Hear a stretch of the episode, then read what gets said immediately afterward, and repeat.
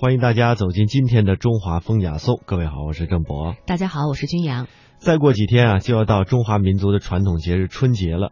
春节是我国最为盛大也是最为热闹的一个古老的传统节日，有着悠久的历史和丰富的社会文化内涵。春节在其历史的发展演变当中，也不断形成并且凝结了中国人特有的伦理情感、时间生命意识、文化追求认同感，甚至呢是一种准宗教的意识。在各种独特的春节仪式当中，中国传统的民族民俗文化得以集中的展示和表现出来。而在这期间，我国的汉族和很多的少数民族都要举行各具特色的活动来以示庆祝。这些活动呢，大多是以祭奠祖先。除旧迎新、喜庆纳福、祈求丰年、祭祀各种神祇为主要内容，活动丰富多彩，而且带有着浓郁的民族特色。那这些春节期间的民俗活动，其实也体现出了这一悠久的传统的民俗文化在当代的传承和弘扬。而捏泥人儿，这是源自于北方的一门传统的工艺，它已经列入到世界非物质文化遗产的名单里了。近些年呢，频频会出现在各大的灯会和集市上。传统的民俗的集市当中，就包含了像年画、对联、剪纸、福字、年俗展演这项多种的传统工艺，也会展示展示出呢像捏面人、中国结、剪纸这些传统工艺的制作过程，汇集各路的民间手工艺人。其实春节期间各地的灯会和庙会啊，呃，也沉淀着深厚的民族传统文化的底蕴，也能够借这个机会呢，将这些传统的工艺再次焕发光彩。那接下来我们就走进人文中华，来领略一下泥人的风采。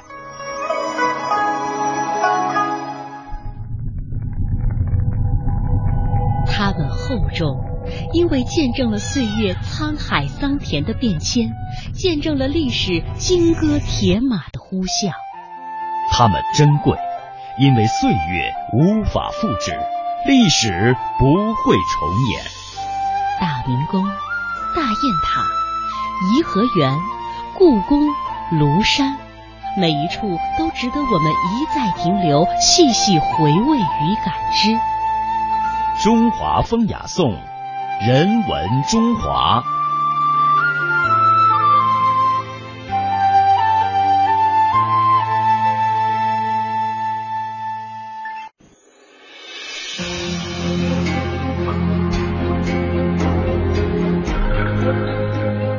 制作泥塑，首先要甄选出适合的原料，不是所有的泥土都适合用来艺术创作。整个天津城也只有城区西北的这片芦苇塘下，才蕴藏着张宇觉得合用的泥土。这也是张家几代人做泥塑的原料采集区。这里沉积的丰厚粘土，对泥人张家族来说，是亿万年大自然的恩赐。它的特点是含沙量比较少，有机物比较多，所以可粘性和可塑性强。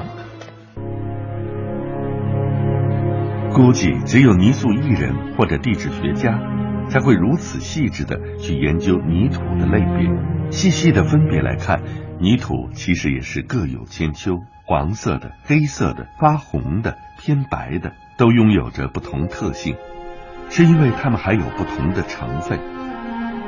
有机物比较多，那么它就呈灰色或者黑色；铁元素比较多，它就呈红色。泥人张的祖上曾经把每一种泥都认真的分析过，通过捏塑的体验，鉴定出其中粘合度、柔韧性的不同特质。我们天津一般叫红胶泥，就这种胶泥的可塑性比天津常见的黄胶泥和发灰黑色的胶泥要好一点。所以我们做泥塑一般采取的这种西郊的红胶泥，红色的胶泥做我们的原料。采集回来的泥土首先要摊开晾晒，蒸发掉内部原有的水分，在太阳底下暴晒，完全的变成碎的干的这种泥料。张宇翻看祖上关于工艺的只言片语，并没有解释这样做的原因，直到经过检测才了解到天津是退海之地。所以泥土中水质的盐碱度过高，就直接影响到泥塑的效果，会使泥塑表面粗糙，呃，甚至说皲裂，完全的风化掉。泥土完全晒干后，要挑出石块、草根，用两毫米孔径的筛子把所有的泥土全部筛选一遍。虽然现在看起来这已经是精挑细选的泥土颗粒了，其实这只是泥塑原料复杂工序的刚刚开始。精选的泥土将要加入清水，通过搅拌让泥土完全融化为泥浆，再用筛面粉的筛子进行过滤。细密的筛子只能通过水和泥土最细腻的尘埃。经过这道过滤，泥土本身的杂质将会被完全去除。经过二十四小时的沉淀，泥浆已经分离成为泥和水两种物质。耐心的将水慢慢的舀出，呈现出来的就是泥塑所需的原料。像流动的巧克力一样，它整个是流动的液体的泥流，那肉眼肯定看不清它的颗粒，这个颗粒只能在放大镜下面才能看出它里面小沙粒的状态和样子。泥塑其实也是非常细腻的艺术品，有非常多的细节。原材料筛选的越细致，所做的作品也会更精细，还会增加作品的光滑度、光亮度。尤其是脸部的一些神情，会有吹弹若破的效果。现在张宇面前这细腻温润的泥土，其实离做泥塑的要求还有很大差距。泥土这种物质在干燥后非常容易开裂，这是一个很伤脑筋的问题。无论泥塑的造型多么细致，一旦开裂后，马上就面目全非了。不过这个问题也有解决的办法。张家祖上长期的摸索和实践，总结出只要给泥土加入棉絮这类纤维物质，就能够增加泥土的粘合性。泥土和棉絮是两种不同的物质，把它们融合在一起是一个需要体力的工序，只能通过反反复复的捶打。这个单调的动作往往要重复五六个小时之久。虽然后来也曾尝试过其他更有效率的方法，但只有人工捶打才会更直观和方便。经历了千锤百炼之后，纤维和泥土完全融为一体，为泥土增添了无数的脉络神经。融合了棉絮，经过锤炼的泥土，还需要用油布一一包好，放在特定温度和湿度的地窖里，整整存放三年。这一块块金砖大小的泥块，经过一千多天的地下休眠，虽然用肉眼无法觉察到泥土本身的变化，但只有经过这漫长的蛰伏，才能焕发出它成为泥塑材料的特性。现在有可以根据。然后现在是西方人研究的，因为这个方法不仅在中国人用，呃，西方人也用，是因为它里边那个微生物发酵，微生物的增加使这个泥的可塑性可以增强。张宇也许比其他的泥塑艺人有优势，终究家族几代人都致力于泥塑事业，但其实这也是个不小的压力。祖上的泥塑造诣已经登峰造极。尤其是创始人张明山，是一位极具天赋的艺术家。张明山的童年时光是在玩泥巴中度过的，因为家里有时候会卖一些泥玩具来贴补生活，还有街坊四邻有很多窑工、泥瓦匠的耳濡目染。天津是中国近代的通商口岸。这座大都市里交织着中西方文化的碰撞，也给了张明山很多的熏陶。起初，大家并没有在意这个闷声不响、自己玩着泥巴游戏的孩子。八岁那年，张明山看见街边耍猴的十分有趣，就捏了一个小猴子给大人们看。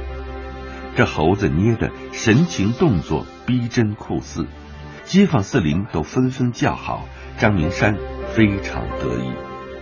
张明山的时代已经过去了一百八十多年，但制作泥塑的工艺却丝毫没有改变过。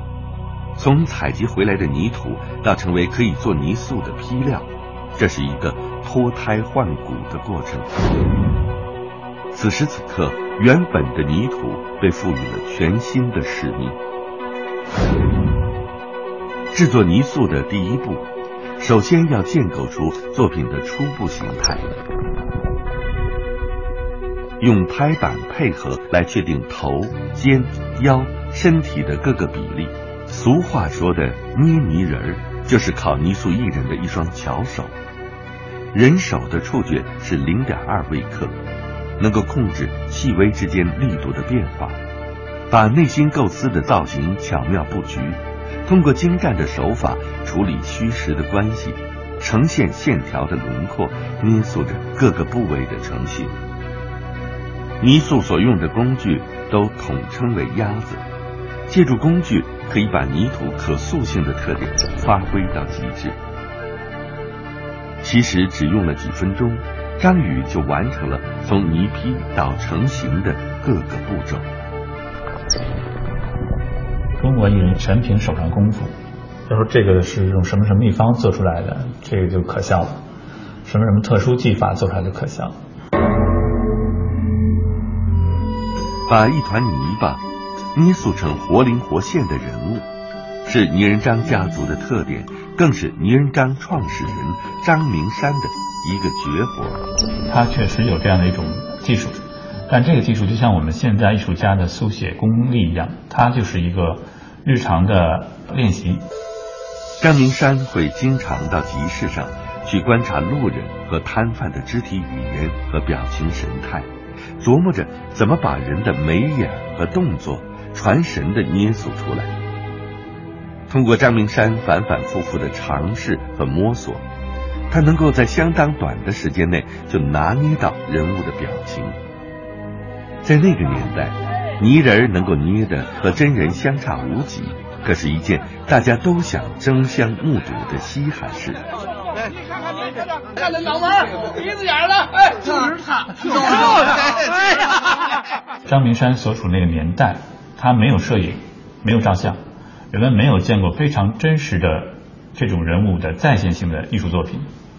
所以呢，看到他的作品，人们就觉得，哪怕你有八分像，他也会觉得非常非常像。要想让泥塑作品逼真传神，细节的刻画是必不可少的。大师信手拈来的背后，饱含着无数的挫折和磨练。但光靠泥塑的技法是不够的，需要泥塑艺人手眼心法的高度配合。敏锐捕捉人物的神态是泥塑的关键。一百八十多年前的张明山就是因此得名的。清朝道光年间，余三胜在中国可是当之无愧的超级明星。这位以老生见长的戏曲名角可谓名满天下。他在天津演出的时候，万人空巷。张明山也非常喜欢于三胜的戏。传说张明山可是在看戏的时候就捏塑出了这位梨园大家的神韵。直到今天，这还是誉满金门的佳话。这块诞生了狗不理包子、耳朵眼炸糕的地方，这捏泥人的张明山，由此就被人们称为泥人张了。这么一打呀，这事儿得夸夸，天津卫的泥人张名气真叫大，一块烂泥巴，三下两下，世间百态，活灵活现，简直太神了。开朗幽默的天津人，让泥人张的名号越传越响。近两百年来，因为人们对泥人张的喜爱，为他赋予了众多传奇的色彩。他的作品是融汇了中国传统泥塑的一些规格，再加上呃西方艺术的一些写实的技法，借助了一些京剧名流，也就是演艺家们的宣传、口头宣传，来传播了他的名声。在那京剧盛行的年代，就连众人敬仰的灵界大王谭鑫培，都会亲自登门求张明山的手艺。所以倪仁章的名号也受到了皇家的青睐。北京城里的一位王爷就专门请张明山到府上做宫廷里的御用泥塑。干了一年多时间，张明山只能按照人家的要求去制作泥塑，这让他内心非常的煎熬。几经考虑，张明山做出了一个当时让人吃惊的决定，他竟然收拾起自己的东西，悄悄的不辞而别了。张明山虽然知道王爷会震怒，甚至还会通缉他。但是张明山确实无法接受在受约束的环境中逐渐丧失自己那份艺术追求。张宇捏塑好的作品，现在要放在阴凉的地方晾干。泥塑是绝对不能放在阳光下暴晒的，否则就会干裂破损。慢慢阴干的过程，整整需要一个多月。泥塑才能逐渐的干透。张宇的父亲张乃英是泥人张的第五代传人。这位七十一岁的老人欣喜的看到儿子继承了家族的传统，但同时也以艺术家的严苛保持着一份理智。追求艺术是很难的，这艺术高峰不是说一个接一个的，过去以后啊，你后人望尘莫及啊。你没有这个艺术成就的话，你就消失了。你是优秀的雕塑家，你是大师，看你自己了。倪仁章绵延一百八十年，历经六代父子相传，同样以敏锐的洞察力、高超的艺术造诣，通过塑造与绘画的巧妙结合，把人物的体积、造型、神态。充分刻画，展现惟妙惟肖、独到传神的泥塑作品。徐悲鸿也曾评价倪仁章的作品：其比例之精确，骨骼之肯定，其传神之微妙，不足多也。作为中国泥塑领域的一个巅峰，泥人张在二零零六年成为中国第一批非物质文化遗产。延续着薪火相传的中国文化传统，这门民间艺术的精粹，是一个家族血脉相承的传奇，也是一份永恒的民族记忆。